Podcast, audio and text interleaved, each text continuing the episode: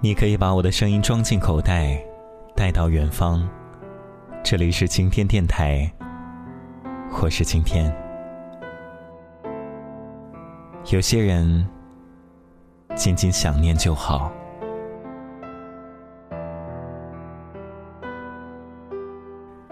你对吃的很执着，所以在家通常都是自己下厨。你比较拿手辣子鸡和炖牛肉，于是每次到你家，你都会邀功般的问我好不好吃。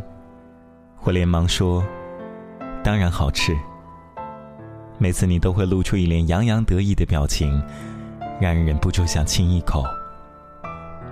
有时你会表示很担忧，你说：“我比猪容易养，蛋炒饭都能吃一盆。”我说：“那是因为你做饭好吃。”于是你便释然了，说把我养的胖胖的，这样，除了你就没人要了。你还是个游戏渣，每次出门你总说，等一会儿，就五分钟，就一把，打完这一把就走。往往就这样荒废了一上午的时光，最后你还会不知所谓的向我展示你的战利品。跟你出门是一件苦恼的事情，你总会说：“随便呢，我无所谓，你喜欢就好。”这样的话挂在嘴边，让我感觉是带了根木头出门。你其实就是一个外表成熟，实则有些孩子气的人。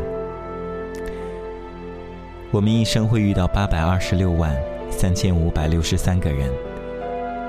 会与三万九千七百七十八个人打招呼，和三千六百一十九人熟悉，二百七十五人愿意亲近，但最终都会消散在人海。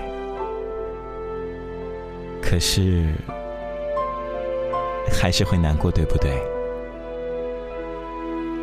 你就这样消失在生命里了。如今你我都有了各自的生活，或甜蜜美满，或杂事缠身。悲悲喜喜的故事中已然没有了双方的痕迹。我不知道你是否还钟爱美国电影，你也不知道，我将多年的帆布鞋换成了高跟鞋。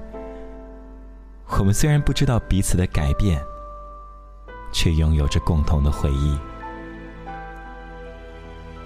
相濡以沫。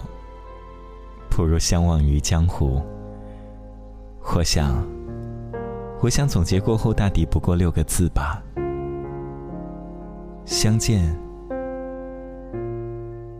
不如怀念。不管云怎会变成雨点，不管人怎会忘记诺言，时间的善变，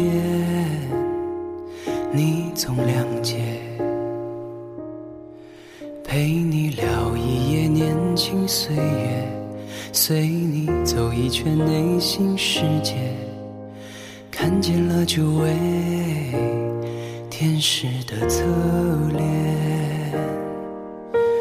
有些了解你来门前，为何星星就出现，照亮了我失落的那一年。